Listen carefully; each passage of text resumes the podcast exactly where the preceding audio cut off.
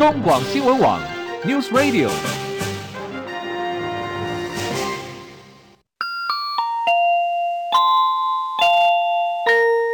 现在时间十三点整。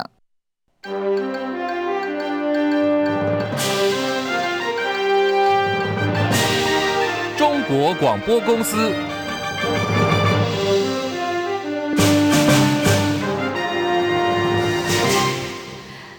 听众朋友，午安，欢迎您收听中广新闻，我是李竹婵。新闻开始啊，首先来关心台北股市的表现。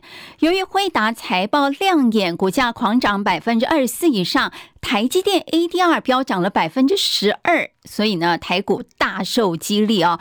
盘面上呢，辉达相关的个股全面大涨，指数盘中呃盘升了。两百点之上，最高来到一万六千五百三十二点呢，呃，创下去年六月十号以来的新高点。现在台股呢，还是强劲大涨了两百一十四点，来到一万六千五百零四点，涨幅达到百分之一点三，而成交爆大量哦，三千两百二十八亿。分析师认为说，资金目前集中化。AI 相关的族群还是有机会维持在主流，但股价多数涨幅已大，投资人追价的风险也提高了。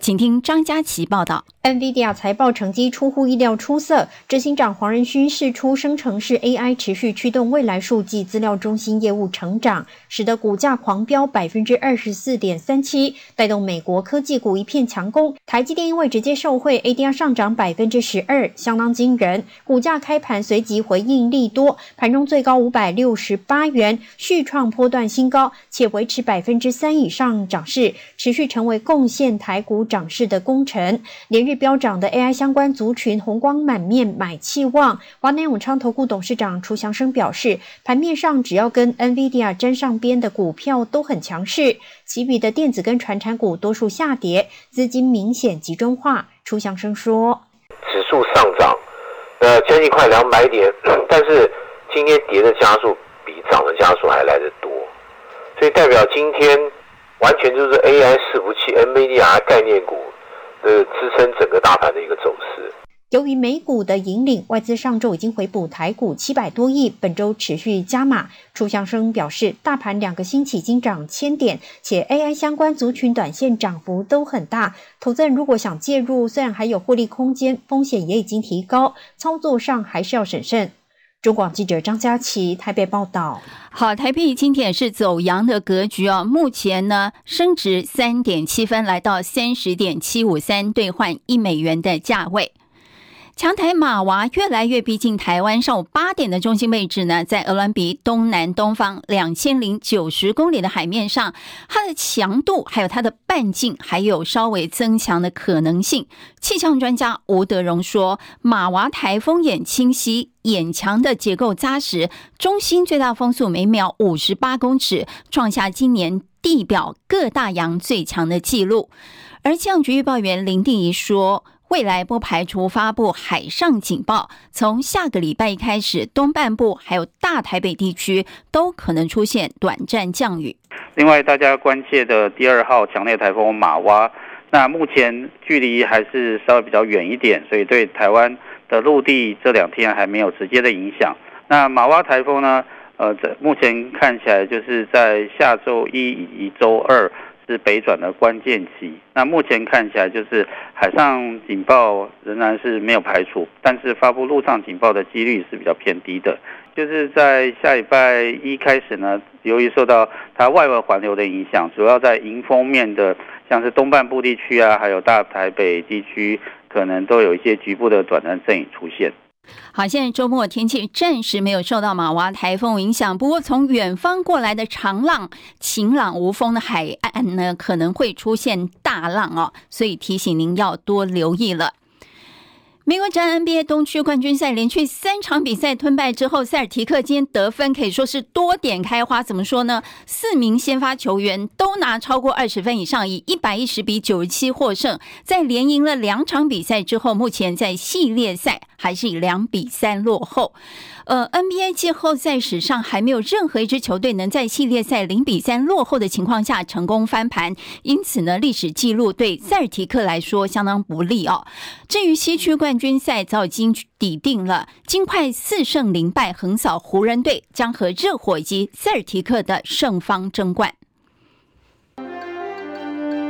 中广新闻网 News Radio。好，时间来到十三点零六分，欢迎收听新闻来一点，我是中广主播李竹婵。依照惯例哦，要来关心一下全球的股汇市了。首先来看台股，台股气势如虹，现在上涨了两百一十二点，来到一万六千零五五。呃，一万六千四百九十六点呢，成呃涨幅达到百分之一点二五，而成交值呢爆大量三千两百八十四亿。电投市场上涨零点六三点，两百一十二点九一点，成交值七百五十四亿。日经股价指数上涨两百三十四点，三万一千零三十五点。港股下跌三百六十九点，来到一万八千七百四十六点。上证指数上涨三点，三千两百零五点。深圳成指下跌二十二点，来到一万零八百七十三点。欧元兑换美元汇率啊，一点零七三八美元。美元兑日元汇率一百三十九点七四日元。好，提到了日元汇率的部分呢，要来看一下台银日元现钞牌告价。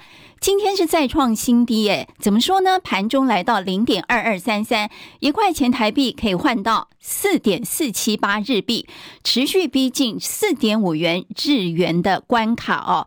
那日元呢，最近可以说是承受压力，近期是处于低档。如果有换汇需求民众的话，可以多多留意哦。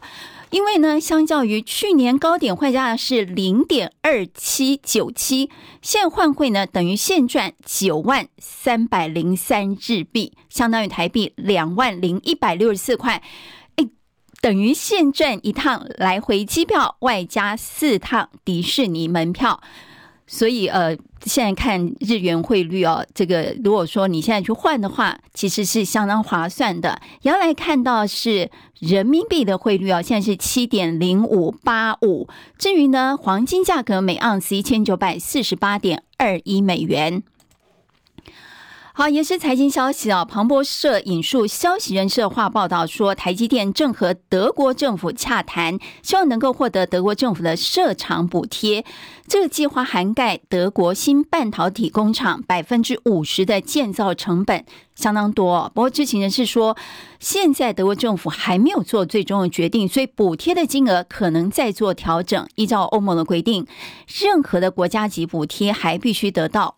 欧盟委员会的签字核准，您知道吗？六月一号是美国国会授权提高举债上限的最后期限。不过，美国联邦众议院因为阵亡将士纪念日休会长达十天之久，财政部就警告说，政府六月一号可能没有足够的资金来支应所有开销。美国总统拜登信心喊话了，他说。美国不可能发生债务违约的问题。嗯，他为什么这么有信心呢？请听戚海伦报道。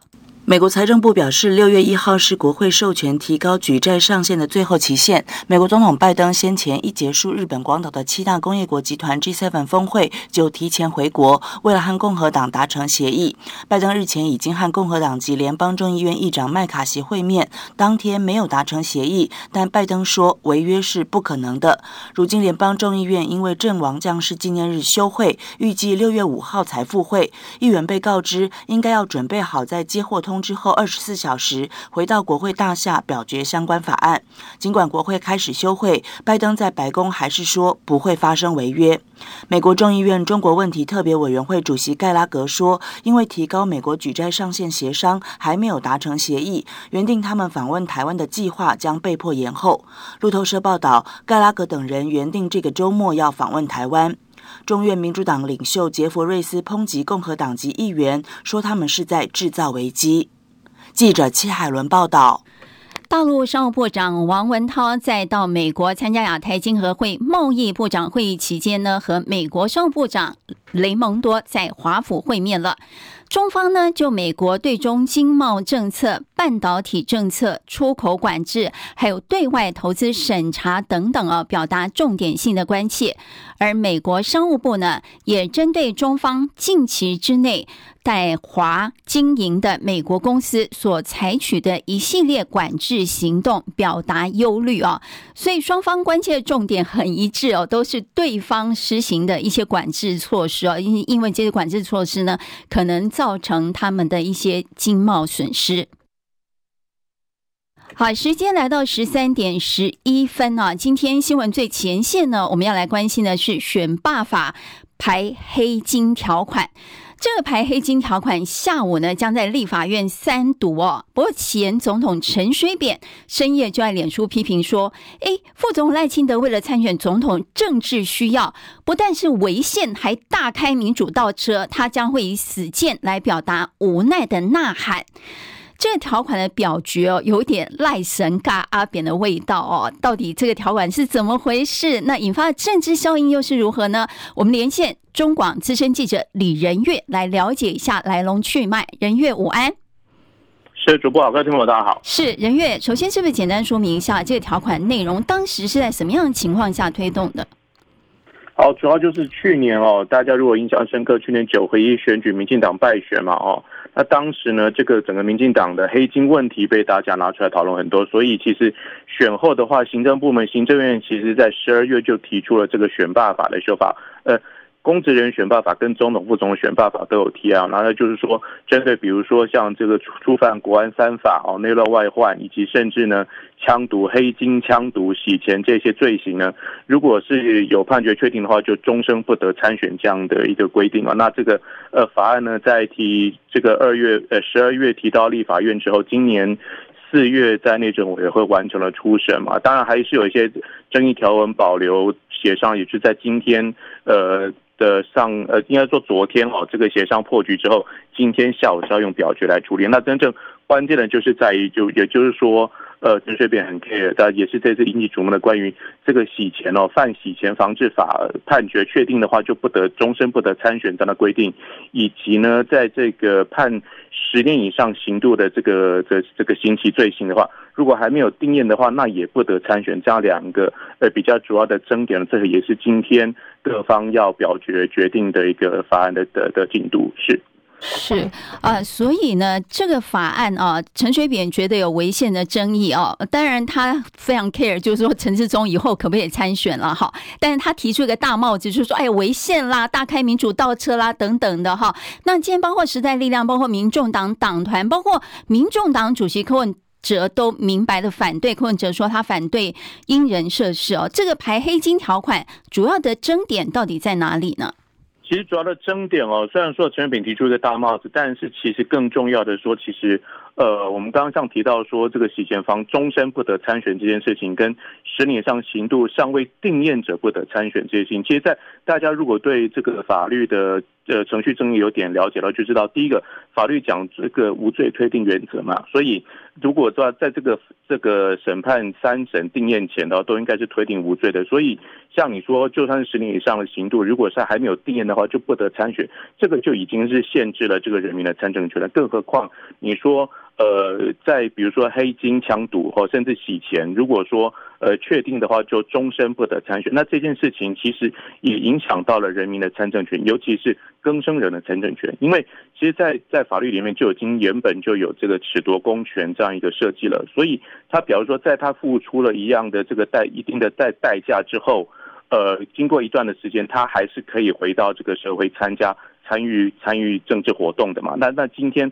在这个选罢法里面做了这样一个限制的话，终身不得参选这样子的话，那其实就是，呃，就是就限制了宪法所赋予人民的参政权了。更何况，其实呢，呃，整个法案的修法也牵涉到一个比例原则的问题。就昨像，呃，昨天在这个时代力量的邱显智立委就提到一个很很很具体的例子，比如说，我们难道要从里长到立委？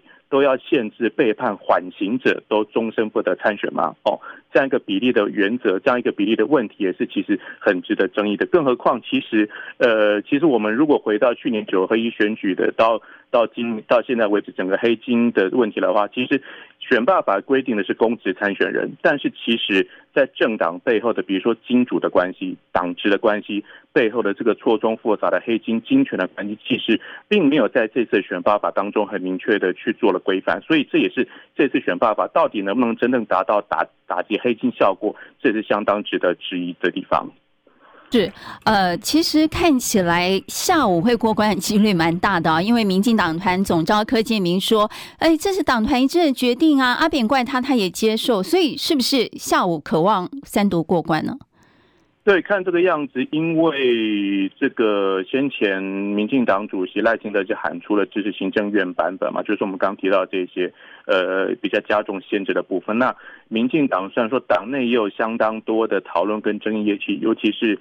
呃，除开了阿扁的这个压力之外，其实本身在是更早以前哦，包括了这个我们刚刚提到说的比例原则，是不是影影响到整个地方基层的政治势力这样来讲，其实都在民进党里面有相当多的讨论，更何况这牵涉到了之后可能会有违宪争议的问题嘛哦，所以这其实在民进党有相当的讨论，但是呢，其实今天党团会议开完之后，呃，稍早前就像主播所说的，各柯建铭总召也出来说了，是民进党很。清楚会按照行政院的版本来支持哦，那相也会采取一致的投票，不太可能会有跑票的状况，所以看这个样子，应该就会照民进党版，也就是整个行政院的党。的行政院的这个版本来通过，这个大概是呃，因为现在立法院上午处理完了议案之后，下午才要大概两点钟继续开会，可能大概在两三点、三点钟、四点钟以前，就会整个法案会有一个比较完整的结果。是，最后我再请教任岳啊，就是说选罢法排黑金条款如果通过的话，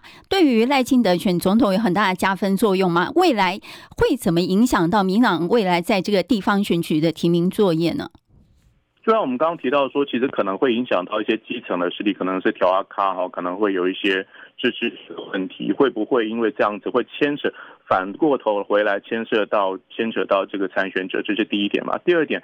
其实民进党，民进党当然在这个呃二零二四的话，立委的提名部分，大部分现任的立委都已经提名完毕，现在就剩下一些呃要征召的，尤其是艰困选区嘛。但今天其实呃这两天大家很热门讨论的就是像鸡排妹要参选的问题嘛。那像鸡排妹，她如果要参选的话，这个这个这两天大家有提到说，她其实也有这个呃各资法的案件哦，也有也有被这个判四四个月。虽然说一个法庭，但是这其实就是一个前科的记录了。那这样子的话，如果基排他们要参选，那是不是就违反到了呃别修选罢法了？包括民进党本身的这样一个呃排黑条款的问题嘛？所以其实呃真正这个选罢法修完之后。呃，会限制到接下来的参选的问题。那但是呢，其实，在人民的观感上，社会观感上，其实在这次选举当中，还有更多关于黑金的错综复杂的关系，其实还是会影响到这次整个选举的选举发展。好，非常谢谢中广资深记者李仁月哦，带我们这么详尽的了解，呃，这个选罢法排黑金条款的来龙去脉以及它相关的影响。谢谢仁月。好。最近政坛最热门的一个关键字是什么呢？应该就是 IMB 了哦。呃，不动产借贷媒合平台 IMB 涉嫌假债权真吸金，诈骗高达二十五亿元，全台有数千人受害。减掉昨天呢，发动第三波的搜索约谈，专案小组漏夜侦办，IMB 处长陈振中今天凌晨呢被依诈欺罪嫌声押禁见，而四名接受被害人汇款的原始债权人分别一百到两百万元交保，另外九名行政人员呢，各以三万到一百万元不等的金额交保。NBA 诈骗吸金案，外界质疑说，民进党官员和明代和诈团的关系匪浅。而前立委黄国昌啊，昨天在脸书上贴出一张内政部长林佑昌和 IMB 主嫌曾耀峰，现在改名为曾国伟，还有他女友张淑芬合影的照片，还说当时担任基隆市长的林佑昌亲自接待曾耀峰、张淑芬等人，诶，晚上还一起吃饭。林佑昌说，去年六月举办基隆城市博览会，每天在会场接待来自全国各地的参访团，也会。和很多人合照啊，他说事情很单纯嘛，不要乱扯，为了选举做政治方面的操作。好。那现在呢？民进党连日来也紧咬国民党总统候选人参选人侯友谊和亚太国际吸金十亿元的主嫌秦启松多次同场合照，连党籍立委罗明才也和秦启松关系匪浅。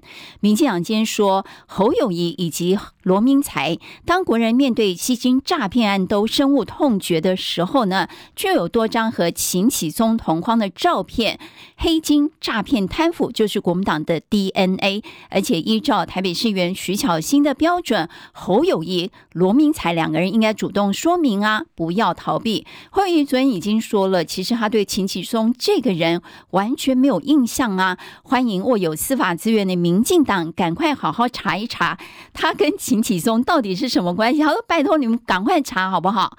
好，另外一件事也和侯友谊有关呢、就是说新北市。淡江大学大众传播学系明天要举办四十周年的系庆，呃，邀请侯友谊还有许多系友出席论坛演说。不过今天有淡江大学学生向媒体投诉了，他说文学院交代说，下面有五个系所私底下告诉学生，如果出席论坛的话，期末成绩直接多加五分，怀疑有拍马屁的嫌疑啊。淡江大学是回应说，出席论坛加分的建议呢，只在文。学院系务会议上被提出来，最终没有获得文学院院长还有授课老师的支持，所以没有所谓的到场期末成绩加五分的这件事情，而是以向心力还有认同感来鼓励学生参与。民众党主席柯文哲日前前往台南和前总统陈水扁见面，被外界解读是要抢当反绿联盟盟主嘛？对此呢，柯文哲今天笑说：“哎，阿扁什么时候变成蓝军了？”柯文哲强调说自己对阿扁的病情很有兴趣，他还说阿扁一谈到政治就生龙活虎，但是呢，自己不会拜托阿扁来支持他。我每隔一段时间还是会去看阿扁的，因为我还是他。以前的那个医疗小组召集人嘛，所以有时候定期去病情追踪，看看他那个。其实我对他的病情还蛮有兴趣的，因为那个是一个很少看到的案例啊，所以所以有时候定期去看看那个变化怎么样。他还是当过四年的台北市长，八年的总统。其实再怎么样，脑袋里面还是装了很多有用的资讯的。所以有时候我听他讲，我当然会问他几句啊。哎，你对国内的看法是吧？不过这次去我都。都没有说，哎，我要我要拜托你支持啊！这种话会不会讲？新北市中和区处公寓被人纵火，酿成九死五伤，嫌犯李国辉四度被判处死刑。不过去年高等法院更三审认定说李国辉是间接故意杀人，改判无期徒刑。最高法院昨天驳回了检方的上诉，李国辉。无期徒刑定谳，确定逃过死刑了。新北市长侯友宜晚间在脸书说：“这要那些悲痛欲绝的受害者家属们如何能够接受呢？”侯友宜也批评了，说法院的见解和社会是渐行渐远，被解读为支持死刑。对此呢，柯文哲的看法是如何呢？维持死刑制度，以前到现在呢，支持度我印象中没有低过八十 percent 的。不要完全用西方的文化的标准来看我们。我们我们东方国家，我们自己的文化，我知道维持死刑在台湾是有很高的支持度的第一点。第二点，那我知道这是来自文化，文化的继承。那我也知道这个在国际上其他国家不太喜欢。那至于怎么做，你知道吗？我倒觉得这样，如果折中就是要配套措施哦。你要废除死刑，那可以，那叫终身监禁。你不要废除死刑变无期徒刑，无期徒刑又对吧？刑期满十五年就放出来了。还是有些问题的，所以要么就，如果法务部对这个有有特别的意见，他干脆就一套把它做出来。国民党总统参选人新北市长侯友谊明天将首度南下高雄办见面会，拜会前立法院长王金平等人，并出席吴子嘉董事长开讲的网络节目。原本传出来说，包括韩国瑜、郭台铭明天也要到高雄，不过韩国瑜、郭台铭高雄行程都临时喊卡了，引发是否刻意避开侯友谊的联想呢？呃，原本韩国瑜明天是要到高雄参加昔日部署立委参选人曹环荣的服务处成立大会，目前高雄市新闻局长、中广新闻网千秋万世主持人王浅秋今天说，韩国瑜目前人在国外，没有办法赶回台湾，另外呢，只能找时间再替曹环荣加油打气了。原本传出说郭台铭明天将前往左营出席国民党黄复兴党部的活动，也临时喊卡。不过呢，黄复兴党部说并没有这场活动啊，推测是挺郭的民间人士举办的，但郭台铭并没有答应前往。华府智库布鲁金斯研究所邀请德国马歇尔基金会印太研究主任葛莱仪、美国在台协会前主席卜瑞哲等台湾和两岸事务专家探讨。台湾二零二四总统大选，葛莱仪说，北京对国民党候选人侯友谊不熟悉，由于他是本土台湾人，呃，所以北京方面容易把侯友谊联想到前总统李登辉，这让北京感到不满不安哦。所以呢，葛莱仪研判说，北京可能倾向支持曾经来往过的民众党主席柯文哲。葛莱仪也说，副总赖清德的发言呢，让北京紧张，加上民进党被视为倾向独立，赖清德被认为党内比较激进派，因此呢，对北京来说，就算是侯友谊执政，还是比民进党当家要好。传出鸡排妹郑家纯将代表民进党来参选台北市中正万华区立委，引发党内的舆论论战哦。鸡排妹今天表态，接受民进党的安排去金门。也可以。那我的态度始终如一，就是他们派我去哪我就去哪，去金门也 OK 哦。我真的接受一切的安排，我不是要故意学侯友宜讲话的态度，但是我真的接受一切的安排。好，同选区已经表态争取提名的台北市议员吴佩义表示，已经正式和党中央讨论，并提议把有意愿人选一起做民调，用最公平的方式找出最强的人选。国际接下来关心日本长野县中野市昨天傍晚发生男子持猎枪枪击事件，造成四死。根据报道呢，有名男子被捕，传出是市议会议长的儿子。请听戚海伦报道。日本这起猎枪枪击事件引发国际关注。英国广播公司 BBC 报道，尽管去年七月日本前首相安倍晋三遭到枪杀，但枪支暴力在拥有1.25亿人口的日本可以说极为罕见。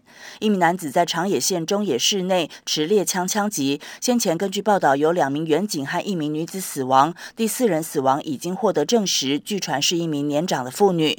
日本媒体说，嫌犯是市议会议长的儿子。至于嫌犯的动机，并不清楚。有目击者问问。嫌犯为何要挥刀刺杀一名女子？当时他回答：“我杀她是因为我想杀。”报道中说，嫌犯行凶当时身穿迷彩服、帽子、墨镜和口罩。他枪杀了赶来紧急处理的警察。行凶之后，他进入中野市议会议长青木正道的住家，待了几个小时之后，在今天凌晨遭到拘捕。BBC 报道，二零一四年时，美国发生了三万三千五百九十九起枪杀事件，而日本只发生了六起。二零二二年，包括安倍遇刺，日本发生了九起涉及枪支的事件。日本民众需要经过严格考试和心理健康测试才能够买枪，而且只允许携带散弹枪和气步枪。